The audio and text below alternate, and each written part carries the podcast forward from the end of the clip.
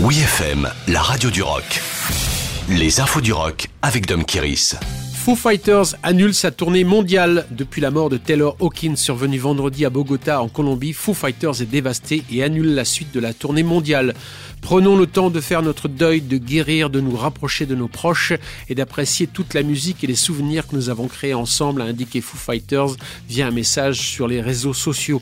Après la tournée américaine, le gang de Dave Grohl devait venir jouer en Europe, notamment pour une halte de deux soirées aux arènes de Nîmes les 22 et 23 juin 2022.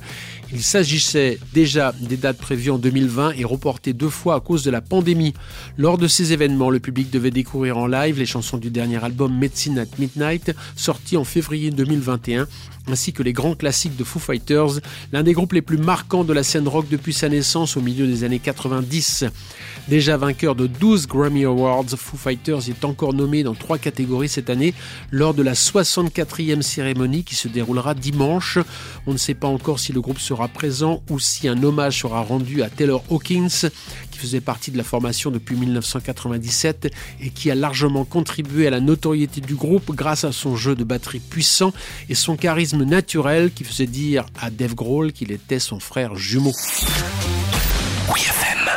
Brian Johnstone Massacre annonce un 19e album. Le groupe psychédélique américain prévoit de sortir son nouvel album intitulé Fire Doesn't Grow on Trees pour le 19 juin sur leur propre label A Recording. Un premier single, The Real, est déjà en partage sur les plateformes de streaming pour rompre un silence de 3 ans pour le groupe du très prolifique Anton Newcomb, habitué à sortir au moins un album par an. Après une période difficile due au confinement, Anton a révélé qu'il a eu un blocage pendant au moins deux mois sur cette chanson. Et puis ça ne s'est jamais arrêté. On a enregistré la chanson tous les jours pendant 70 jours d'affilée.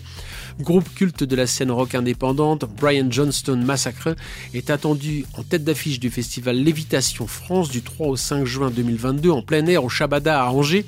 Les organisateurs expliquent notre programmation s'attache toujours à défendre des artistes singuliers gravitant autour d'esthétiques peu représentées ainsi que des artistes émergents évoluant le plus souvent hors des circuits classiques. Retrouvez toutes les infos du rock sur wfm.fr.